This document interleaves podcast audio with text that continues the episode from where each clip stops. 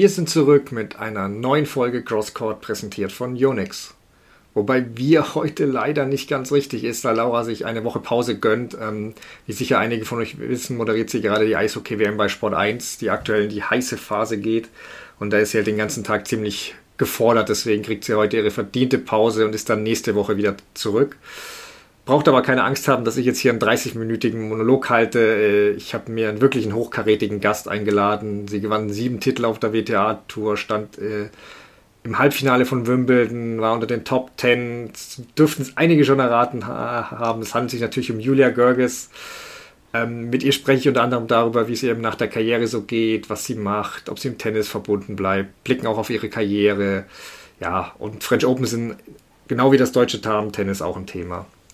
An dieser Stelle nur vorab die Info, dass Julia und ich kurz vor dem Start der French Open gesprochen haben. Ist vor allem deswegen relevant, weil Julia und ich auch über den Presseboykott von Naomi Osaka reden. Da war aber erst ihr gerade das erste Statement von Osaka raus und Julia hatte das auch noch nicht gelesen. Deswegen haben wir mehr darüber gesprochen, wie, wie Julia es in ihrer Karriere erlebt hat und wie, die, wie, wie das für sie alles war. Und da finde ich, da gibt es ja eine interessante persönliche Antwort darauf. Da der Osaka-Rückzug aber natürlich das Thema schlechthin ist, werde ich am Schluss da selbst nochmal drüber sprechen und so ein bisschen erzählen, was passierte, beziehungsweise meine Meinung dazu geben. Dazu habe ich dann auch noch vorher noch eine Einschätzung des sportlichen Geschehens und äh, was war mit Kerber los, wie ist Zverev einzuschätzen, wie sehen die Favoriten aus. Und es gibt auch eine fünfminütige Show in der Show mit Carsten Neuhaus wieder ähm, über Fun Facts zu Schlägern, kuriosen Spieleausreden, aber lasst uns erstmal mit Görges loslegen. Äh, heute zu Gast haben wir einen, ja, man muss es jetzt leider sagen, ehemaligen Teil der goldenen Generation. Hallo Julia, schön, dass du da bist. Hallo, freut mich auch. Was sicher alle unsere Hörer als erstes interessiert, ähm, wie geht's dir? Was, was machst du sonst jetzt? Wie verbringst du deine Zeit, wo du nicht mehr durch die Welt reisen musst?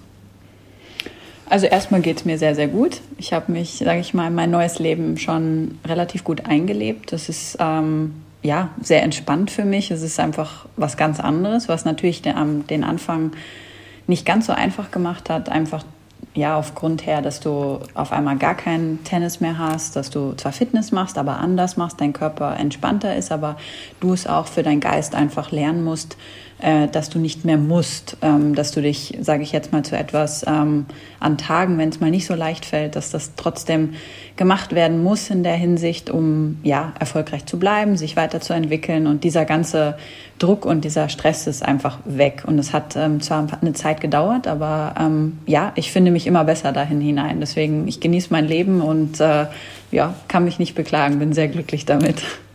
Das klingt sehr schön. Ähm, stehst du denn trotzdem noch ab und zu, sofern es die Corona-Regeln Corona erlauben, auf dem Tennisplatz? Ähm, ich habe jetzt einmal gespielt in genau acht Monaten. Also relativ wenig überschaubar. Ungefähr so oft wie ich. Ähm, gut. äh, du hast jetzt auch, äh, in, in, Stuttgart hast du ja, äh, warst du beim Porsche Tennis Grand Prix und hast du da ähm, so mit den Spielerinnen Interviews geführt. Erzähl mal ein bisschen darüber, wie war das? Ja, es war eine komplett neue Erfahrung für mich natürlich, aus einer ganz anderen ähm, Position da zu agieren. Sonst bist du immer diejenige, die interviewt worden ist, wo du auf dem Stuhl saßt und ähm, Fragen bekommen hast, Spiele gespielt hast und so weiter. Und jetzt durfte ich die Rolle übernehmen. Das war für mich am Anfang natürlich sehr komisch auch, ähm, weil ich nicht wusste, was mich erwartet und wie das Ganze, sag ich mal, aufgebaut ist und auch, ähm, ja, wie die Kolleginnen darauf reagieren. Ähm, das ist so ja das Hauptding gewesen am Anfang, wo ich ein bisschen, hm, äh, doch ein bisschen spannend und ähm, ganzes Neuland für mich. Äh, am Ende war es dann total entspannt und ich habe mich gefreut, ähm, ja, meine Ex-Kollegin einfach wiederzusehen. Ähm, das war für mich das Schöne auch dabei. Und ähm, so, was ich an Feedback bekommen habe, aber auch von den ähm, Spielerinnen selber, hat es ihnen auch Spaß gemacht. Ist natürlich, ähm, sage ich auch was anderes, wenn jemand das Ganze selber gemacht hat, reagiert man oder stellt man vielleicht die Fragen auch ein bisschen anders und ähm, ist das Ganze ein bisschen in einer lockeren Atmosphäre. Und ähm, das war auch für mich schön zu sehen. Ja, also ich habe auch nur Ausschnitte oder dann Bilder auch gesehen, aber manche, also es schien schon den Spielerinnen Spaß zu machen. Also Halep hat ja, glaube ich, bei Twitter sich sogar gemeldet, äh, dass es cool war, mit dir mal wieder zu sprechen.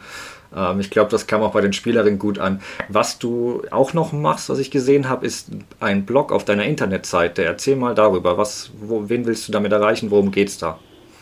Ähm, ja, also ich habe mal überlegt, äh, ja, einfach mal die Dinge aufzuschreiben, die mir halt ähm, persönlich auch im Leben wichtig sind, aber auch die auch schon meiner während meiner Karriere wichtig sind äh, gewesen sind. Also sprich, ähm, auf sich selber zu achten, ähm, Nachhaltigkeit, äh, gesundes Essen, gesunde Ernährung, einfach viele Dinge ähm, ja offen und ehrlich auszusprechen, was ja, sage ich mal, wenn du diesen Job ausübst, nicht immer der Fall ist, dass du die Dinge öffentlich ähm, ja, preisgibst, aber auch damit, sage ich mal, gewisse Themen öffnest, wo du vielleicht auch in, in sage ich jetzt mal, Pressekonferenzen vielleicht eine Stunde länger sitzt, ähm, weil es doch irgendwo auch natürlich von deiner ähm, Zeit für deine Rituale, für deinen Job einfach drauf geht. Und ähm, ja, das ist einfach so ein kleiner Einblick, den ich gern mal geben wollte, weil ich doch auch, sage ich mal, während meiner Karriere halt ging es alles um meinen Beruf.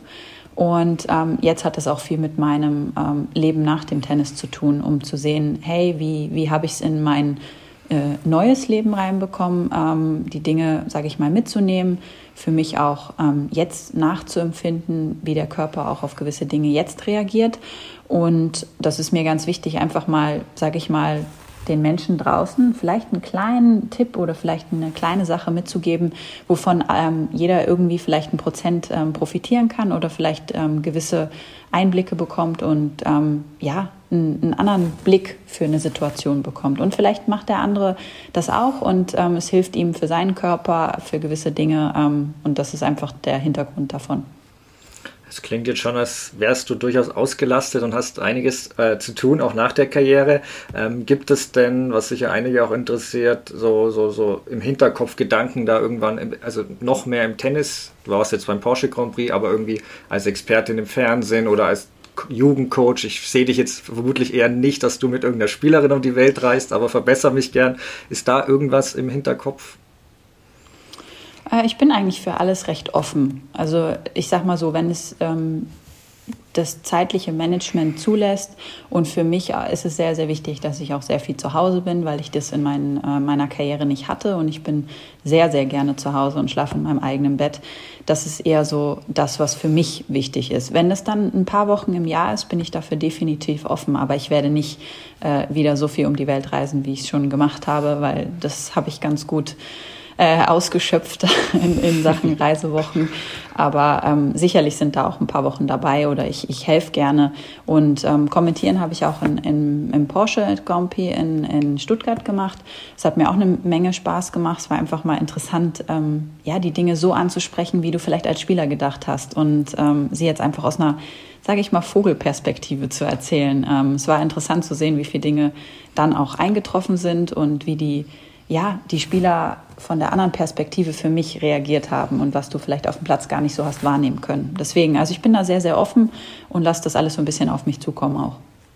Ja, klingt gut. Also es gibt auf jeden Fall immer einen Mehrblick, wenn wirklich so ein Ex-Spieler das auch aus der eigenen Perspektive so ein bisschen erzählen kann. Der ist einfach näher dran. Wenn wir dann aber die Überleitung zu deiner Karriere kurz machen, ähm, wie, wie bewertest du sie im Nachhinein oder was bleibt dir so als größtes Highlight in Erinnerung? Ähm, da waren sehr, sehr viele Highlights. Also für mich, ja, ich bin sehr, sehr glücklich und zufrieden mit meiner Karriere. Ähm, sicherlich hätte ich vielleicht mehr erreichen können. Ich hätte weniger erreichen können. Ich hätte genau das erreichen können, was ich erreicht habe. Ähm, ich weiß, dass ich sehr, sehr viel Potenzial mitgebracht habe und ein sehr, sehr ähm, ja, großes Spiel gehabt habe, ähm, wo ich sage, das Spiel war in meiner Hand, ob ich es gewinne oder verliere, äh, zu 95 Prozent. Und äh, grundsätzlich Highlights, da gab es so viele äh, unglaubliche Momente, die ja manchmal einfach noch so hochkommen, wenn du jetzt, sage ich mal, ein Déjà-vu hast oder irgendwas siehst, was du damit verbindest. Ähm, das ist so, ja, natürlich noch präsent ähm, mit einem, auch, auch im Alltag teilweise. Aber ähm, wenn ich jetzt zurückschaue, da waren ach, viele tolle Momente, die ich sage und äh, die möchte ich nicht missen, ob es die Turniersiege sind, ob es ähm, ja, speziell der Porsche Tennis Grand Prix in Stuttgart, äh, wo ich gewonnen habe, das war für mich so ein bisschen der Startschuss, um zu verstehen, ähm, ja, worum es geht im Tennis und ähm, was mich dahin bringt, dass ich das Potenzial habe, mit den Besten mitspielen zu können, äh, sie auch schlagen zu können. Das hat es mir damals gezeigt. Ähm, es hat auch ein paar ja, negative Jahre mit sich gezogen, einfach Druck und äh, neue Situationen. Dann hat es geholfen, dass wir alle gut gespielt haben, weil so war der Druck ein bisschen verteilt. Dann ähm, die Highlights, die wir dann im Fed Cup hatten, es war, war für mich auch unglaubliche Momente, spezielle Matches dabei, wenn ich daran zurückdenke, in, gegen Petra Kvitova in Stuttgart äh, wo ich 10-8 im dritten verloren habe und äh, die Halle aber Standing Ovations hatte. Das war was, wo du dein Leben nicht vergisst. Und äh, da gibt es so viele verschiedene Sachen, Wimbledon Halbfinale. Also wenn ich das auf ein Highlight beziehen würde, denke ich nicht, dass es fair ist, das so ähm, zu relativieren. Also ich bin zufrieden mit den 15 Jahren, die ich auf der Tour hatte, ähm, mit sehr konstanten, sage ich mal, Leistungen, weil man darf nicht vergessen, ich glaube, ich war einmal nicht in den Top 100 von der Zeit, wo ich angefangen habe, in den Top 100 ähm, über die ganze Jahr Zeit. Und am Anfang hieß es immer, wow, Top 100, das ist so das erste Ziel. Und dann geht man immer weiter, Step by Step. Und ähm, ja, es hat, es hat äh, viele, viele tolle Momente gegeben, die ich nicht missen möchte. Ja, das ist absolut. Du hast in deiner Karriere so viel gewonnen, warst ja in den Top 10. Ähm, aber Tennis ist eben auch ein brutaler Sport, wo manchmal so Feinheiten und äh, ein Punkt, ein bisschen Spielglück bei einem Punkt so den Unterschied machen, ob du einen Grand Slam gewinnst. Gibt es da nur irgendeinen Punkt oder ein Match oder ist es das gegen Quito war, wo du manchmal noch zurückdenkst oder damals zumindest, wo dir sehr ans Herz ging, wo du denkst, ach, das würde ich gerne nochmal spielen oder den Punkt? Ähm, speziell nicht. Also es gab immer Matches, wo du ähm ein paar Tage drüber nachgedacht hast, was in den Situationen vielleicht schiefgegangen ist, aber auch in Matches, wo du Glück hattest. Weil Glück gehört immer dazu, ein Quäntchen, genauso wie es im Grand Slam dazu gehört. Es muss viel für dich laufen, ähm, dass du Turniere gewinnen kannst, dass du viele Matches gewinnst, aber auch, dass du manchmal Matches gewinnst, wo du hoffnungslos zurückliegst. Ähm, weil es gibt auch Tage, wo du einfach dann glatt verlierst, aber es gibt Tage, wo du auf einmal äh, ein absolut äh, ja, mega Rückstand umdrehst und das Match gewinnst und alle sagen, wow, wie funktioniert das? Ja, aber da ähm, spielt halt auch einiges zusammen und es muss halt gerade in dem Moment auch richtig laufen. Und das ist natürlich beim Tennis so, ähm, dass die Dinge relativ schnell gehen können und äh, man sich doch sehr, sehr schnell am Ergebnis orientiert und nicht immer an dem Matchverlauf. Ähm, dann zum Rücktritt kurz, der kam für viele Leute, die dir, glaube ich, zu wissen, äh, nicht, die dich jeden Tag verfolgen, doch überraschend. Ähm, war natürlich auch mit Corona, aber du hast auch gesagt, dass die Entscheidung kurz vor dem Rücktritt in dem Training fiel. Wie kann man sich das als Nicht-Profisportler vorstellen? Weil jeder hat ja schlechte Tage und schleppt sich vielleicht mal zum Training. Wie wusstest du, ey, das ist es jetzt, das ist nicht nur ein schlechter Tag, ähm, es reicht jetzt? Das war so ein schleichender Prozess. Ähm, es hat sich schon ein bisschen über die Trainingswochen hinweg abgezeichnet, einfach, dass die Motivation gefehlt hat. Mir hat es sehr, sehr viel Spaß gemacht, der Fitnessaspekt, aber es reicht halt nicht aus, um erfolgreich Tennis zu spielen. Und für mich ist es nicht ähm, ausreichend, ähm, dass ich sage, ich bin ähm, ja in Anführungsstrichen Mittelmaß, ähm, weil wenn ich eine Sache mache, dann mache ich sie zu 150 Prozent. Und ähm, das war mir immer wichtig. Äh, viele haben auch gesagt, ich könnte noch doppelt spielen. Ähm, kann ich sicherlich, ähm, möchte ich nur nicht, weil wenn, dann mache ich es äh, alles im vollen Maß. Ich habe äh, jahrelang in ein äh, hervorragendes Team und professionelles Team äh, investiert, äh, mit Physio, mit Fitness, mit Coach, mit allen Leuten mitgenommen über Jahre hinweg. Und ähm, das ist nichts für mich, dass ich dann ähm, ja doppelt spiele dann für mich. Das ist überhaupt nicht schlimm. Jeder entscheidet das für sich selber und das heißt auch nicht, dass wen Doppel weniger wert ist, um Gottes Willen. Aber es ist einfach nichts für mich, weil die Jahre halt sehr, sehr intensiv waren und ähm, für mich hat das einfach in dem Moment gereicht. Und ähm, ja, ich habe immer gesagt, ich werde hören, wenn der Gong da ist und der Gong war da. Und ähm, jetzt möchte ich es auch nicht mehr missen. nee, kann man verstehen. Ähm, ja, sehr schade. Das mit dem, also mit dem Doppel mit Barty, das hätte ich schon gern. Da war ja Corona leider dann dazwischen. Darauf haben sich, glaube ich, schon einige gefreut, dass das, wenn das öfter passiert wäre. Ähm, ich fand es nur ähm, bemerkenswert, wie viele Spielerinnen dich auch verabschieden. Also, du hast vorhin schon mal angesprochen, ein gutes Verhältnis mit den Kolleginnen, also egal ob Barty, Kvitova, Halep, die sogar einen längeren Post auf Englisch schrieb, was für sie eher ungewöhnlich ist. Wie hast du alles wahrgenommen, dass dich deine Kolleginnen da wirklich so vermissen und so verabschiedet haben? Es äh, ist für mich eine große Wertschätzung gewesen, sehr, sehr ähm, ja, großer Respekt äh, meiner Person gegenüber, aber auch, ähm, glaube ich, wie wir miteinander über die Jahre hinweg umgegangen sind. Ich habe immer versucht, ähm, mich als Mensch weiterzuentwickeln, aber auch jeden Menschen ähm, gleich zu behandeln. Es ist für mich nicht wichtig, was für eine Zahl vor dem Namen steht, ob sie jetzt Nummer eins der Welt ist oder Nummer 200.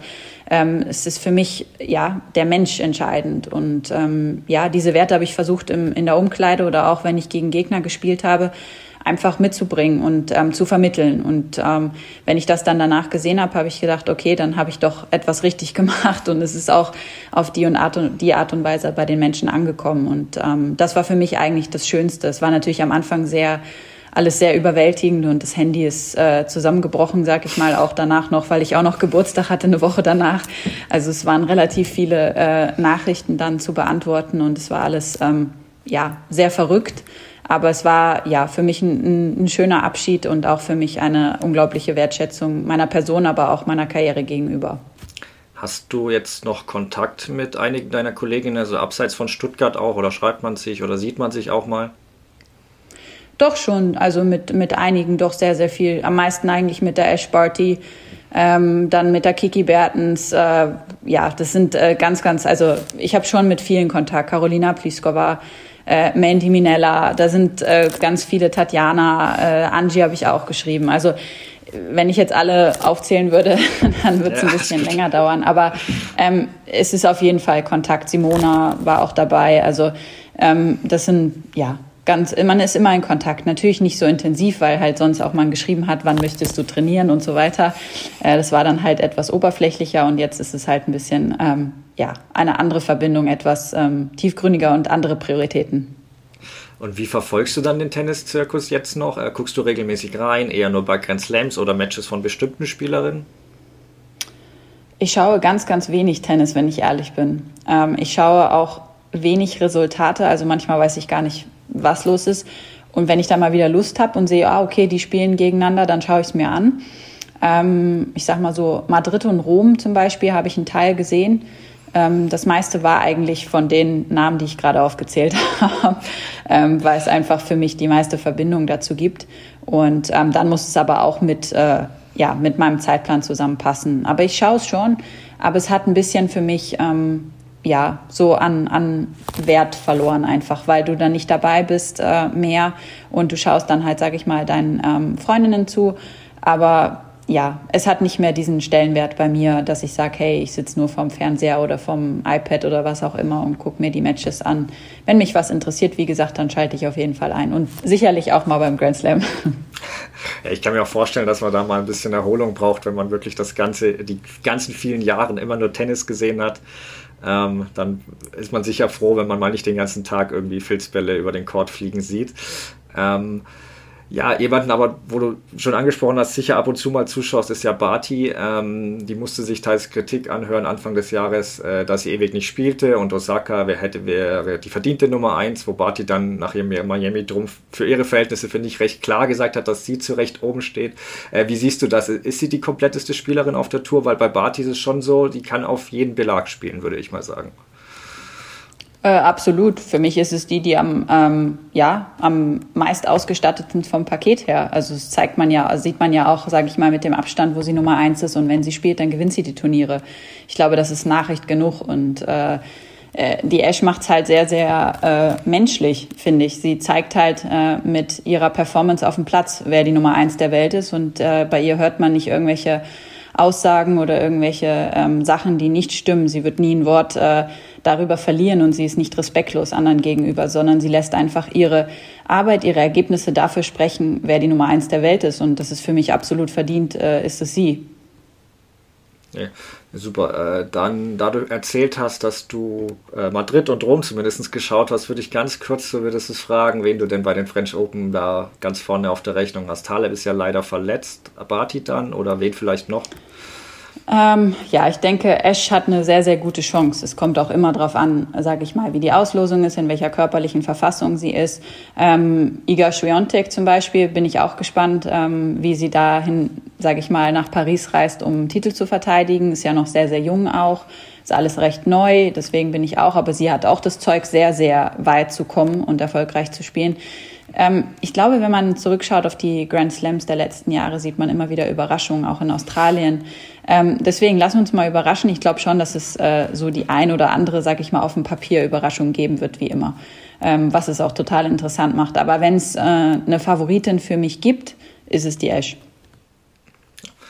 Eine Sache, die kam jetzt noch recht frisch, die würde ich dich kurz gern fragen, wie du das aus Spielersicht oder aus deiner Perspektive erlebt hast. Osaka weigert sich jetzt bei den French Open Pressekonferenzen zu machen, weil die Leute sich, die Journalisten sich nicht um die mentale Gesundheit der Spieler Gedanken machen und werden oft die gleichen Fragen gestellt und die bringen Zweifel in ihr vor und ähm, sie wird sich keinen Leuten stellen, die an ihr zweifeln. Und für sie sind diese PKs nur Enttreten von Leuten, die auf dem Boden liegen. Wie gesagt, du kannst das, das ist Ihre Ansicht, das müssen wir gar nicht bewerten, das darf jeder selbst entscheiden. Ich würde es nur interessieren, wie das du erlebt hast. Ähm, hattest du auch mal was, weil aus Journalistensicht, ich habe schon, klar gibt es manchmal doofe Fragen, aber ich habe schon das Gefühl, wenn ich da so war, dass die meisten schon Empathie hatten und die will, wollen auch nicht nachtreten, aber wir müssen natürlich das auch kritisch beleuchten und das in, auch in der Öffentlichkeit. Wir wollen ja auch, dass Tennis in der Öffentlichkeit stattfindet und da gehört Kritik dazu. Aber wie erlebst, hast du das aus Spielersicht erlebt? Ähm, kann, kamen der Journalisten oft grausam und herzlos rüber oder wie, wie, wie, geht's, wie ging das dir nahe teilweise? Also wenn ich, ich das habe ich jetzt nicht mitbekommen mit der Osaka, muss ich dazu ja, sagen. Okay, ähm, ja. da, dafür bin ich nicht so up to date mehr. Aber wenn ich das zum Beispiel sehe mit ähm, Hubert Hurkacz in, äh, wo war's, Monte Carlo, der gerade Miami gewonnen ja, hat und es hat, glaube ich, kein Mensch eine Frage gestellt auf Englisch also da war ich doch leicht irritiert. Ich fand es hervorragend, wie er reagiert hat. Wenn ich ehrlich bin, dann fand ich es schon ein bisschen despektierlich ihm gegenüber und seiner Leistung gegenüber. Sicherlich ist in Polen vielleicht die äh, ja die Aufmerksamkeit eine andere als international, aber er hat gerade ein Masters 1000 gewonnen, also kam jetzt nicht gerade sehr äh, professionell rüber, weil normalerweise ist das vielleicht der erste. Mann, den du dann schreiben würdest, wie er es empfunden hat, in Miami zu gewinnen oder wie es ist, vom Hartplatz direkt auf äh, Sand zu kommen. Einfach professionelle Fragen in der Hinsicht.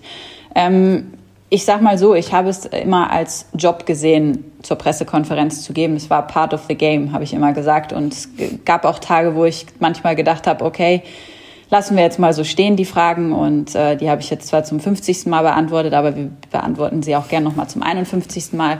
Ähm, ja, jeder äh, entscheidet für sich selber, wie professionell er seinen Job angeht. Und es gibt äh, sehr viele Journalisten, die es sehr, sehr professionell angehen, wo es auch sehr, sehr viel Spaß macht, sich mit ihnen zu unterhalten und Interviews zu führen, weil es einfach nicht diese Standard, ja, wie hast du dich heute gefühlt, wie war dein Match, ja, und so weiter. Ähm, deswegen ja, kann ich einen Teil verstehen, auf jeden Fall. Am Ende des Tages musst du professionell genug sein, meiner Meinung nach, um ähm, das Ganze zu bewältigen. Und ich glaube, es ist immer noch in deiner eigenen Hand, wie du die Fragen beantwortest, wie lange du sie hältst, ähm, ja, wie ausführlich du sie beantworten möchtest. Aber ich glaube, es ist beiderseitig. Es könnte definitiv auch ab und zu ein bisschen professioneller sein ähm, von, sag ich mal, Schreiberseite her, dass man sagt, hey, ich mache mir vorher wirkliche Gedanken. Ich ähm, versuche mich auch in den Athleten hineinzufühlen und auch vielleicht ein wenig andere Fragen, weil ja nun auch öfter dabei sind bei der Pressekonferenz. Man weiß ja auch die Standardfragen. Vielleicht mache ich mir mal Gedanken, um auch mal eine andere Frage zu stellen und dann öffnet sich das Ganze in eine vielleicht andere Richtung. Dann lass uns noch kurz zu den deutschen Spielern und Spielerinnen blicken, also eher sogar das Damen-Tennis. Ähm, da wissen wir alle, Barbara Ritten hat auch gesagt, aus verschiedenen Gründen, die eine oder andere hat aufgehört, gibt es im Damen-Tennis eine größere Lücke zwischen eurer goldenen Generation und dann den wohltalentierten Youngstern, die aber noch einige Jahre brauchen. Äh, wie siehst du das? Jeder Sport in Deutschland, außer Fußball, gerät ja ohne, ohne deutsche Stars schnell aus dem Blickfeld. Macht dir das Sorgen oder wie, wie, wie, wie, wie beurteilst du das aus der Ferne? Jetzt. Ja, es ist sicherlich äh, schwierig, sage ich mal, erstmal die Zeit von unserer Generation ähm, so hochzuhalten. Das wird erstmal nicht, sage ich mal, wahrscheinlich möglich sein, zumindest nicht in den nächsten ein, zwei Jahren, denke ich. Ähm, da gibt es sicherlich sehr, sehr viele gute äh, Juniorinnen, die dann den Sprung ins Profitennis beziehungsweise auch in die, in die Weltspitze schaffen können. Es ist aber ein sehr langer Weg und ein verdammt harter Weg. Und äh, ich glaube, es erinnert einen so ein bisschen daran nach der Zeit von, von Steffi Graf, wo auch so viele, viele Jahre eher ähm, etwas weniger im Tennis passiert ist und ähm, dann, sage ich mal, unsere Generation kreiert worden ist. Ähm, ich kann nur sagen, den Druck von der jungen Generation runterzunehmen, ist wahrscheinlich ähm, der gesündere Weg, einfach ähm, ja jeden davon seine Arbeit machen zu lassen, sich zu entwickeln, ähm, das Ganze zu beobachten, vielleicht aus einer etwas anderen Perspektive und Zeit geben, weil die Jahre, sage ich mal, mit unserer Generation war schon Tennis Deutschland sehr verwöhnt, weil es waren immer sehr, sehr viele im Grand Slam Hauptfeld, es haben sehr viele weit gespielt, wir haben äh, mit der Angie eine Grand Slam-Siegerin. Wir hatten, äh, ich weiß gar nicht, vier Leute gleichzeitig Top 20, zwei mhm. Top 10. Also da, das sind Sachen, die kommen ja nicht über Nacht und die passieren nicht einfach so. Deswegen, ja, Zeit ist das, glaube ich, das goldene Wort in der Hinsicht und ähm, ja, einfach abwarten und äh, die Leute entwickeln lassen. Ja, und das Gute am Damen-Tennis ist zumindest, dass so ein Durchbruch immer schnell möglich ist. Also da ist ja immer jederzeit was Großes möglich. Ähm, wie, wie, wie beurteilst du denn das noch? Das wollte ich noch wissen. Ähm, da können jederzeit 20 oder mehr Spielerinnen ein Turnier gewinnen, was du ja auch schon erwähnt hast. Wird teilweise kritisiert und als Schwäche vorgeworfen, aber andere finden es eben auch spannend als die Herren, wo 15 Jahren die gleichen oben drohnen. Wie, wie, was bevorzugst du denn als Zuschauerin? Definitiv die Damentour in der Hinsicht, muss ich sagen, weil ich finde es spannender, wenn ich zu einem Tennismatch gehe und ich weiß, wer gewinnt. Mhm. Ähm, als wenn ich immer sage, ja, der Favorit gewinnt zu 95 Prozent sowieso. Und das finde ich total spannend zu sehen, wie gut eigentlich die Frauen individuell jeder für sich arbeitet, damit jeder die gleichen Chancen hat, das Turnier zu gewinnen. Und das habe ich immer als sehr, sehr ähm, spannend empfunden, aber auch als Motivation zu sehen, hey, der kann das, warum kann ich es nicht? Ja, also das spricht ja nichts dagegen. Und ähm, da ist es immer, ja, bei den Herren ist es leicht gesagt, ja, der gewinnt sowieso und sowieso. Selbst das ist aber eine unglaubliche Leistung, wenn derjenige dann gewinnt, weil es wird dann immer so wie ganz normal hingenommen, was es nicht ist, weil jeder individuell sehr, sehr hart arbeitet. Und äh, das hat man auf der Frauentour gesehen, wie jeder aufgrund natürlich auch gestiegener Preisgelder die Möglichkeit hat, ähm, vielleicht professioneller zu arbeiten, seine Leute, sein Team zu vergrößern, ähm, professionellere Leute mitzunehmen, um dann aber auch die Ergebnisse erzielen zu können. Und das fand ich immer schön und interessant zu sehen, weil wenn ich zurückerinnere am Anfang meiner Karriere, wo man gesagt hat, oh, das ist eine super Auslosung, ja, bis zur dritten Runde des Grand Slams, ja, ist, ist eine gute Auslosung, hätte schlimmer kommen können. Nein, jetzt ist es seit ein paar Jahren schon so, nee, man muss vom ersten bis zum letzten Punkt da sein in der ersten Runde, weil sonst kann man nach Hause fliegen. Und ich finde, das ist einfach äh, viel, viel besser in dem Sport. Also für jeden. Ich weiß nicht, ob vielleicht der Zuschauer sieht es anders, aber ich, wenn ich Zuschauer wäre, würde ich es spannender finden. Ja. Ja, dann letzte Frage dazu, weil das hat ja bei den Damen ist es natürlich auch schwieriger bei Grand Slams, weil sie in der ersten Runde, also sie können schneller ausscheiden. Bei einem Satz bist du sofort riesig unter Druck, während die Herren dann immer noch Zeit haben, Best of Five das zu drehen. Ich habe da schon mal mit dir drüber gesprochen, du bist ja, magst Best of Five, aber es gibt einen neuen Vorschlag, den ich kurz mal erwähnen würde, wo Laura und ich schon drüber geredet haben, dass die Herren nur noch äh, ab Viertelfinale Best of Five spielen, davor Best of Three und für die Frauen würde das gleiche gelten. Was meinst du dazu? Ich finde es grundsätzlich nicht schlimm. Also ich hätte nichts dagegen, uh, Best of Five zu spielen. Ähm, es ist einfach eine andere Herangehensweise an ein Tennismatch. Ich glaube, dass die Männer sich einfach besser einteilen, äh, Best of Five Matches anzugehen, als dass wir Best of Three angehen. Weil ähm, wenn du natürlich sagst, boah, vielleicht spiele ich vier Stunden und vielleicht spiele ich fünf Sätze, dann ist der Weg so lang und das Ziel so weit entfernt, dass der Geister und der Körper schon zumachen automatisch. Und ich glaube, dass die Männer einfach Satz für Satz spielen und dann immer weiter sich hineinarbeiten und äh, natürlich dann dadurch auch mehr Zeit haben, weil sie fünf Sätze spielen können, um das Match noch zu drehen. Ähm, grundsätzlich spricht da nichts dagegen. Ich glaube, dass die Frauentour sehr, sehr fit geworden ist und das an der Fitness nicht liegt. Ich glaube eher, dass das eine mentale Einstellung zu der ganzen Sache ist. Ja, dass man dann vielleicht auch mal einen Satz äh, laufen lässt, wie es die Männer teilweise machen, während die Frauen sich genau. da immer noch. Ja. Nee, super. Äh, mal schauen, ob es dann kommt. Es wird sich im Tenniszirkus dann eh um viele, viele Jahre drehen, wenn sowas noch eine große Änderung kommt. Ja. Dann, ähm, dann vielen lieben Dank, dass du dir die Zeit genommen hast und ich wünsche dir weiter alles Gute, ja, und bin gespannt, ob wir dich in Zukunft irgendwie bei Tennisturnieren mal wiedersehen. Ansonsten bist du hier als Gast auf alle Fälle immer willkommen. Vielen Dank. Dankeschön, ich danke auch. Also jemand, der wohl sicher etwas dagegen hätte, wenn Best of Five zu Beginn von Grand Slams nicht mehr geben würde, ist Alexander Zverev, denn dann wäre er jetzt nicht mehr im Turnier. Puh, das war am Sonntag echt mal wieder ein typisches Zverev-Match in Paris. Ähm, natürlich auch großes Lob an Oscar Otte, der so lange, der das lange Zeit richtig, richtig gut gemacht hat. Ähm, trotzdem hat es auch einen Grund, warum Zverev bei den French Open so oft über fünf Sätze gehen muss. Ähm, Gerade wenn er sich unsicher fühlt, lässt er sich weit zurückfallen, dahinter die Grundlinie in seine Wohlfühlzone. Die ist nur leider oft nicht ideal für sein Spiel und bringt ihn in noch mehr Schwierigkeiten. Wenn jetzt einige aber unken, dass er jetzt schon zu viele Kräfte lässt, ähm, da muss man mal in die Entwicklung abwarten. Also das, das, das Match jetzt, das ging nur über 2 Stunden 49 und er ist super austrainiert mit zwei Tagen Pause, das sehe ich jetzt kein Problem. Er sollte natürlich gucken, dass er jetzt nicht die nächsten drei Matches auch noch über fünf setzen muss. Dann, dann kann das schon auch ein Problem werden. Aber ja, interessante Statistik dazu. Zverev hat 32 Sätze in 19 Paris-Partien verloren. Ähm, bei Nadal sind es erst 27 in 103. Also das ist schon krass.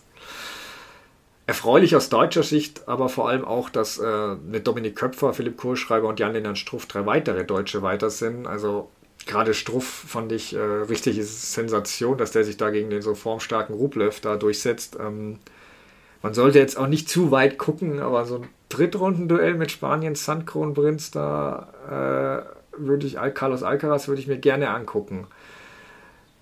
Bei den deutschen Damen sieht es leider ein bisschen dünner aus, nett gesagt. Äh, Ingi Kerber, Laura Siegemund glatt raus. Andrea Petkovic spielt während der Aufnahme hier noch, befindet sich im dritten Satz Wäre natürlich schön, wenn sie wenigstens gewinnt, damit wir eine Deutsche in Runde 2 haben. Ähm, möchte kurz aber über Kerber sprechen noch. Boah, das war schon dünn. Da hatte sie wirklich Glück noch, dass sie den ersten Satz und äh, fast sogar den zweiten nicht, nicht mit 6-0 verliert. Ähm, da wurde ihre ukrainische Gegnerin Kalinina etwas nervös und Klar, gerade im zweiten Satz hat Enchi dann auch gut gefightet, äh, sogar Breakball zu 5-5 gehabt, da war dann auch die Faust zu sehen. Es wäre natürlich ein mega Comeback gewesen, aber am Ende war es halt die dritte Erstrundenniederlage in Paris in Folge. Das allein ist jetzt vielleicht nicht überraschend, aber wie chancenlos sie war durchaus teilweise. Ich hatte ja gesagt, mehr als Runde 3 traue ich jetzt nicht unbedingt zu, aber mehr als das ehrlicherweise schon, weil die Gesamtplatzsaison war eigentlich nicht so schlecht bis dahin. Ähm, ich weiß, es gibt einige, die fordern, dass Kerber jetzt endlich aufhören muss und macht keinen Sinn mehr. Da kann ich aber nur antworten, bitte nicht. Also wenn sie zum Schluss, zum Schluss kommt, es macht keinen Sinn mehr, klar, dann macht es auch keinen Sinn. Ähm, aber ansonsten wäre es gut, wenn sie noch etwas durchhalten würde, weil Pet gehört nach dem Jahr auf, äh, definitiv. Und dann haben wir ja nur noch Laura Siegemund. Da ist ja natürlich ein Riesendruck auf der. Und auch auf die jungen Spielerinnen, die halt einfach noch ein bisschen Zeit brauchen, wie Julia ja auch in unserem Interview gesagt hatte. Deswegen, ich denke aber auch nicht, denke, dass Kerber jetzt auch nochmal schauen wird, was, was passiert auf Rasen. Weil ich meine, Sand mochte sie eh nie sonderlich. Fahrplatz ist der Rest zu stark geworden für ihre Konterkünste. Auf Rasen kann vielleicht noch was gehen. Daher, ich glaube, sie wird sich die Rasensaison jetzt angucken und hoffe, dass es da besser für sie läuft. Klar, wenn sie auch da in Runde 1 ausfliegt, dann kann es schon sein, dass sie sich Gedanken macht, aber hoffen wir mal, dass das nicht passiert und dass sie da ähm, etwas besser in Schwung kommt. Noch kurz zu den internationalen Spielern. Ja, Medvedev in Runde 2, Federer tritt an und Team erreicht nicht Woche 2. Ähm, schade, dass ich Laura da nicht äh, den Sieg bei den Tipps unter die Nase reiben kann. Nein, Ernst, also gerade bei Medvedev war ich sehr unsicher ähm, und da lag es vielleicht auch daran, dass Publik auch nicht wusste, was er auf Sand machen soll. Vom Makrofaktor war es jedenfalls enttäuschend, aber zumindest twitterte Medvedev ganz humorvoll nach dem Match, dass er Geschichte geschrieben hätte, weil er endlich sein erstes äh, French Open Match gewonnen hat. Ja, bei Team hoffe ich wirklich, dass der da aus seinem mentalen Loch rauskommt und die Kurve wieder kriegt. So ein guter Tennisspieler, speziell auf Hartplatz und Sand. Ähm, ja, das dritte vermeintliche Sorgenkind Federer sah dagegen überhaupt nicht wie ein Sorgenkind aus. Richtig geschmeidig, schön anzusehen. Ähm, trotzdem muss man da mal gucken, wie es da jetzt weitergeht, äh, wie er das alles wegsteckt. Jetzt gegen Cilic ist natürlich schon gut. Die haben sich vor drei Jahren noch im Australian Open Finale gegenübergestanden. Jetzt in Runde 2. Aber ich halte jetzt zumindest anders als nach der Auslosung so ein Viertelfinalduell Federer versus Djokovic nicht mehr völlig ausgeschlossen. Aber klar, da warten noch einige gute Gegner vorher auf Federer. Ähm, zum Beispiel in Runde 3 könnten schon Fritz oder Köpfer kommen. Klar, ähm, genau. Nadal ganz kurz nur ähm, kleine Schwäche im dritten Satz. Da hat Popiri noch äh, viel getroffen, aber hat er noch die Kurve gekriegt, nachdem der australische Gegner auch ein bisschen nervös bei den Überkopfbällen wurde. Ähm, deswegen, der wird sich schon noch steigern und Djokovic kann ich jetzt nicht sagen, werden wir nächste Woche drauf eingehen, da der ersten Nightmatch äh, heute spielt. Äh, zu den Damen dann noch knapp. Äh, Barty bin ich jetzt skeptisch, ob das mit der Hüftverletzung klappen kann, auch wenn sie sich durchgekämpft hat heute. Da würde ich jetzt dann eher auf Titelverteidigung von Spiontek setzen. Ähm, in der unteren Hälfte äh, viel offen, sehe ich Sabalenka vorne. Serenas Kampfgeist fand ich beeindruckend, aber die musste ich schon noch deutlich steigern. Ähm, bitter ist halt, was mit Peter Kvitova pass passiert ist. Ähm, kämpft sich gestern da in drei Sätzen durch, wehrt Matchball ab und knickt dann nach der Pressekonferenz um und verletzt sich dabei. Also so sehr, dass sie jetzt sogar zurückgezogen hat. Das ist echt sehr schade. Ähm, wir wissen ja, dass die, gerade die Damen so bei Grand Slams oft am gefährlichsten sind, wenn sie Matchbälle abgewehrt haben. Naja, so viel jedenfalls jetzt mal dazu. Ähm, jetzt die fünf Minuten mit Carsten Neuhaus, dem Tennis Promotion Manager bei Yonex. Ähm, dem konnte ich einige Fragen zu Fun Facts rund um Schläger und auch kuriose Ausreden von Spielern stellen. Viel Spaß dabei. Also, wie viele eurer Schläger werden im Jahr oder auch bei einem Grand Slam von euren Profis denn so im Durchschnitt zerhackt? Also wir führen darüber natürlich äh, keine Statistik. Mhm. Ähm, das ist natürlich ein sensibles Thema. Wir sind, soweit ich weiß, die einzige Marke, die äh, Schläger, äh, die die Spieler dafür bestraft, wenn sie mhm. unsere Schläger zerhacken. Bei uns ist es so, dass wir in unserer eigenen Manufaktur in Nigata die, die Schläger produzieren. Das sind die gleichen Schläger, die die Profis bekommen, die man auch kaufen mhm. kann. Und wir haben null Toleranz, sprich, wenn ein Schläger unser, unsere Fabrik verlässt, hat der plus minus null. Abweichung bei anderen Marken sind es plus minus sieben Gramm. Ähm, das ist schon eine ganze Menge Holz. So, das ist bei uns sind die Schläger eine heilige Kuh. Und ähm, ja, wenn ein Spieler einen Schläger zerhackt, mutwillig, dann muss er da, die bekommen Geld von uns. Das sind äh, Repräsentatoren oder beziehungsweise ähm, Brand Ambassadore, die repräsentieren unsere Marke und ähm, wenn einer einen Schläger kaputt macht, dann müssen sie dafür zahlen. Und das, die Summe ist um die 2000 Euro. Ich meine, das ist auch schon mal durch die Medien gegangen, aber das ist schon spürbar mhm. eine Strafe, weil das einfach nicht gern gesehen ist in der Familie. Mhm. Sehr gut. Ähm, kannst du sagen, wer euer Spitzenreiter in der Kategorie dann ist? Die Frage kommt relativ oft. Was denkst du denn, wer bei uns Spitzenreiter sein könnte? Ja, schwierig. Ihr habt, ihr habt, schon einige Charaktere, äh, muss ich sagen. Ähm, spontan wäre natürlich äh, Nick Kyrgios der naheliegendste Name ja, der, der macht es natürlich dann schon mal drei in Folge. Ähm, wie gesagt, ja. auch das, da ist niemand stolz drauf, das ist nicht gerne gesehen. Ähm, das wird dann immer von äh, nix Retainer oder das, was er oder vom Bonus abgezogen. Äh, mhm. Äh, die Summe ist dann nicht gering, aber ähm, der wird wahrscheinlich relativ weit vorne sein. Davon kannst du ausgehen, mhm. ja. Gibt es auch jemanden oder mehrere, die da besonders positiv zu erwähnen ist, die wirklich da mit, ihr, mit euren Schlägern sehr, sehr gut behandeln und nie irgendwie da einen Schläger werfen oder so? Ja, also die meisten würde ich sagen. Ne? Wir haben äh, viele Wissen um, um die Tradition, äh, um den Respekt mit einem japanischen Unternehmen. Und äh, aber es ist so, es gibt, du spielst selber auch ein bisschen Tennis. Ähm, mhm. ja, es, es, gibt einfach Leute, die sind sehr jähzornig, die sind ehrgeizig, die sind, die sind aber es macht ja keiner mit Vorsatz, dass er sagt, heute zerhacke ich einen Schläger. Das passiert in der Emotion. Man soll es nicht tolerieren, aber und, und das ist richtig, die zu bestrafen. Auch unsere Juniors werden dafür bestraft mit einem geringeren Betrag, aber man kann es einfach nicht durchgehen lassen, weil das auch, die repräsentieren uns als Marke und haben mhm. sich auf dem Platz zu benehmen. Ja, das ist ja auch eine Vorbildfunktion auch noch. Ähm, Absolut. Gibt's, Gibt es dann noch eine besondere kuriose Story eines Spielers von euch oder irgendeine kuriose Ausrede eines Spielers, warum ein Schläger kaputt gegangen ist? Kannst du da irgendwas erzählen? Ja, also im, im Profibereich eigentlich nicht. Es gibt ja eigentlich keine Geheimnisse, weil jedes Match mhm. irgendwo äh, gefilmt mhm. wird. Ähm, bei den Juniors ist es schon mal so, äh, ist der Klassiker, mir ist der Schläger beim Aufschlag mhm. aus der Hand gefallen. Ja, das ist genau die Bewegung, wie ich einen Schläger mhm. zerhacke. Äh, oder der ist beim äh, ich habe ihn im Flieger aufgegeben und danach war er kaputt. Er ist dann dumm, wenn andere Leute beim Turnier zuschauen und gesehen haben, wie er den zerhackt. Das machst du dann ein, zweimal, aber dann, sorry, dann ist der, der Spaß ja. halt auch wirklich vorbei. Ja. Dann lass uns doch gerne noch über die Schläger kurz reden. Ähm, so Amateure spielen ja auch mal jahrelang mit einem äh, gleichen Schläger. Bei den Profis sieht man, wie eine oder viele auch sie wirklich bei jedem, äh, immer wenn es neue Bälle gibt, auswechseln. Wie viele Schläger braucht denn so ein Spieler während eines Grand Slams? Sagen wir jetzt, er kommt bis Halbfinale, Finale zumindest. Ja, ist unabhängig davon, wie weit sie kommen. Also die, mhm. unsere Spieler haben meistens immer zwischen sechs bis zehn Rackets in der Tasche. Mhm. Und äh, je nach Witterung, äh, Temperatur, wenn es kälter ist, dann spannt man ein bisschen weicher. Wenn es sehr warm ist, vielleicht ein bisschen härter. Ähm, dann wird das immer angepasst. Und ähm, die lassen die Schläger natürlich regelmäßig auch bespannen. Und ähm, deshalb, also so ein Satz, sechs bis zehn Schläger, meistens haben acht, äh, die spielen die immer von, ich sag mal, vier Monate bis sechs Monate.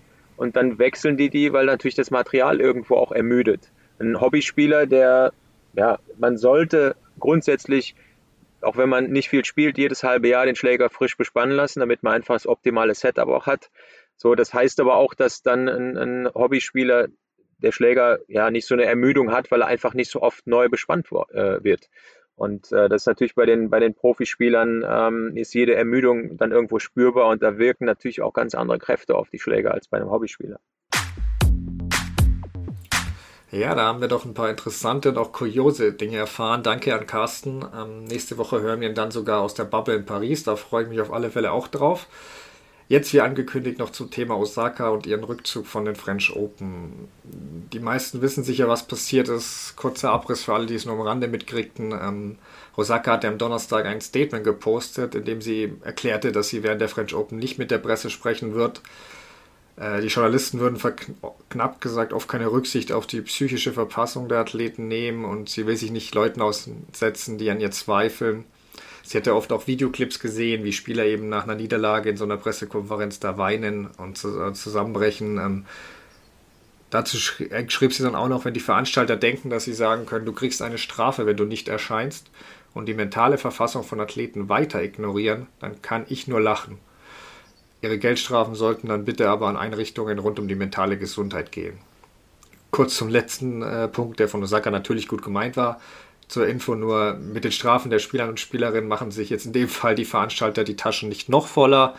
Die gehen tatsächlich äh, an den sogenannten Grand Slam Development Fund normal. Ähm, davon profitieren viele Spieler, gerade aus nicht so reichen Ländern. Also Del Potro, Asarenka, Halep, ich glaube Rybakina, wirklich viele Spieler, die da schon profitiert haben soll aber nicht von der Kernsache ablenken. Ähm, ich könnte mich jetzt mit dem Wissen von heute natürlich hinstellen und sagen, das hat man kommen sehen, alles, und war klar, warum es Osaka ging. Aber ehrlich gesagt habe ich das am Anfang nicht ganz so deutlich gesehen. Ähm, Osaka hatte da ja weniger über sich geschrieben, als auch über andere Profis, die sie gesehen hat und dass sie es für die macht, so ungefähr, und sie nicht dauernd kritische Fragen zu ihrem Sandblattspiel hören will. Nur ähm, Teil 1 war dann eben auch erstaunlich zu sehen, dass sich ja kein Spieler oder Spielerin so klar auf ihre Seite gestellt hat. Ähm, alle betonten da die Wichtigkeit der Medien und auch, dass es zum Job, Job eben dazugehört. Man kann, kann ja selbst entscheiden, wie viel man wirklich preisgibt oder was man abblockt und nicht richtig beantwortet. Manch einer wurde sogar kritischer wie Benjic gegenüber Osaka, ähm, andere wie Zverev zeigten mehr Verständnis. Wobei, klar, er hat jetzt auch nicht immer ein Top-Verhältnis zu Medien und der würde sicher den einen oder anderen auch gerne kein, äh, nicht eine Frage beantworten müssen, daher mit Vorsicht zu genießen. Ähm, was mich dann aber doch mehr verwirrte, Osakas Schwester hatte mit einem Post äh, noch zur Verwirrung beigetragen. Da schrieb sie, dass ein Familienmitglied Osakas Spiel auf Sand kritisiert hätte, was ihr nah, was Osaka nahegegangen wäre. Und ähm, die Journalisten würden eben auch ständig fragen und die Leistungen kritisieren. Das löschte ihre Schwester später wieder und meinte, oh, ich hoffe, sie hat es nicht schlimmer gemacht. Ja, doch. Also in meinem Kopf warf da schon Fragen auf, dürfen wir, darf es jetzt keine kritischen Fragen mehr geben. Also bei aller Liebe für Social Media, da ist die Hälfte der Nachrichten ja dann doch meist Werbung und je nach Profi schreibt den Großteil der Nachrichten noch der PR-Agent oder so. Also PKs gehören nun mal zum Job eines Tennisprofis. Ähm, ist ein Teil, der gerade nach Niederlagen weniger Spaß macht, keine Frage. Nur ich glaube, es gibt in jedem Job der Welt so Teile, die einem, die man weniger mag oder einen Tag auch, an dem man sich irgendwie durchbeißen muss. Also wenn da jemand sagt, mein Job ist 365 Tage im Jahr, jede Minute geil und ich kriege dafür noch gutes Geld, Glückwunsch. Testest du Fünf-Sterne-Hotels auf den Malediven? Ähm, aber das ist sicher nicht die Mehrheit. Äh, da wusste ich zu dem Zeitpunkt auch noch nicht so, wie ich das alles da einordnen soll, muss ich zugeben. Ähm, ich hätte mir nur gewünscht, dass sie das untereinander klären können. Dem war leider nicht so. Es folgt ein Statement der vier Grand Slams ähm, zusammen, was schon eine Sensation an sich ist, weil das haben sie nicht mal während der Corona-Pandemie richtig geschafft. Ich vermute, ihr kennt das Statement, da haben nur so vieles, wurde Osaka eben weitere Konsequenzen angedroht, bis zum Ausschluss vom Turnier sogar. Und da habe ich mich dann schon gefragt, muss Druck von einer Seite, den Osaka ja, ja sicher ausgeübt hat, ein bisschen, dann die Grand Slams hatten Angst vor Nachahmern, aber muss dieser Druck immer mit noch größerem Gegendruck beantwortet werden? Muss es immer zum Machtkampf werden und sich vier Grand Slams gegen eine Spielerin stellen? Ich meine, der ja offenbar sowieso nicht die anderen Spieler zur Seite gesprungen sind. Meiner Meinung nach nein. Äh, daher fand ich das Statement nicht so gut over the top und führte dann auch ja zur Eskalation. Ähm, erst twitterte Naomi Osaka nur, dass Wut oft ein Mangel von Verständnis sei und Veränderungen für Leute oft unbequem. Dann folgte sogar eben der Rückzug ähm, für, vom Turnier. Es wäre das Beste für das Turnier, die anderen Spielerinnen und ihr Wohlbefinden, wenn sie rauszieht. Ähm, war ein sehr gutes, emotionales Statement, wie ich finde. Sie spricht auch darüber, dass sie seit den US Open 2018 mit Depressionen zu kämpfen hat. Ähm, wie sie auch selbst erklärte, war ihr erstes Statement weniger gut formuliert gewesen. Das fand ich ehrlicherweise auch, und damit meine ich nicht nur den Ich kann das darüber nur lachen Part. Ähm, Im Nachhinein habe ich dafür Verständnis, dass das nicht so gut formuliert war, weil gerade wenn man Hilfe braucht, ist es halt oft am schwierigsten danach zu fragen oder das auch richtig bemerkbar zu machen. Und natürlich, ja, wollte das, ist es, wäre es besser gewesen, wenn sie das alles nicht hätte öffentlich machen müssen, um dem Wahnsinn ein Ende zu bereiten. Hm, ich frage mich schon, ob, ob man es nicht intern mit den Verantwortlichen irgendwie hätte klären können. Ähm, die French Open reagierten jedenfalls wirklich äh, sehr kurios und schnell mit einer eigens angesetzten Pressekonferenz. Ähm, war der französische, äh, der Präsident des französischen Tennisverbandes äh, beteiligt und durften Journalisten digital teilnehmen, nur waren leider keine Fragen erlaubt. Danach, was natürlich auch die Ironie ist, du bestrafst jemanden, weil er keine Fragen beantworten will. Aber du beantwortest selbst halt auch keine. Also da haben sie sich nicht mit Ruhm bekleckert. Ähm, ich hoffe nur, dass das Thema jetzt nicht unter den Tisch fällt und man überlegt, ob man für so Fälle eine Lösung findet. Ich weiß nicht, kann man Spielern Chokern geben, geben, dass die so mal ein Turnier oder drei PKs im Jahr aus aussetzen dürfen, aber hilft das in so einem Fall und wird es von manchen dann nicht auch ausgenutzt? Hm. Also ich weiß jetzt nicht auch genau Bescheid, ob es sowas in der Art schon gibt. Ich meine aber nicht, dass, dass die WTA oder ATP auch so eine Vertrauensperson äh, sozusagen da installieren, die sich damit auskennt, mit mentaler Gesundheit, zu der die Spieler oder Spielerinnen kommen können. Ich weiß, dass Spielerinnen wie Iga Schwiontek mit einem Mentalcoach arbeiten, aber vielleicht würde es noch helfen, wenn da so jemand von der WTA und ATP für alle irgendwie da wäre und sich dann auch so um PK-Dinge kümmern könnte, da eine Lösung sucht. Ähm, ja, Naomi Osaka will das Thema auf jeden Fall weiter diskutieren, was gut ist. Ähm, und als erstes ist jetzt einfach nur wichtig, dass es ihr gut oder bald besser geht. So, sorry für den langen Monolog. Ist natürlich allein jetzt ungünstig gewesen, aber ich wollte das Thema dann doch nicht verschweigen, da es sehr wichtig ist und hoffentlich auch von den Grand Slams äh, ernst genommen wird. Jedenfalls danke an alle fürs Zuhören der neuesten Folge von Crosscourt, die euch von Yonex präsentiert wurde. Wir hören uns dann nächsten Mittwoch wieder und dann ist auch Laura wieder mit von der Partie. Bis dann.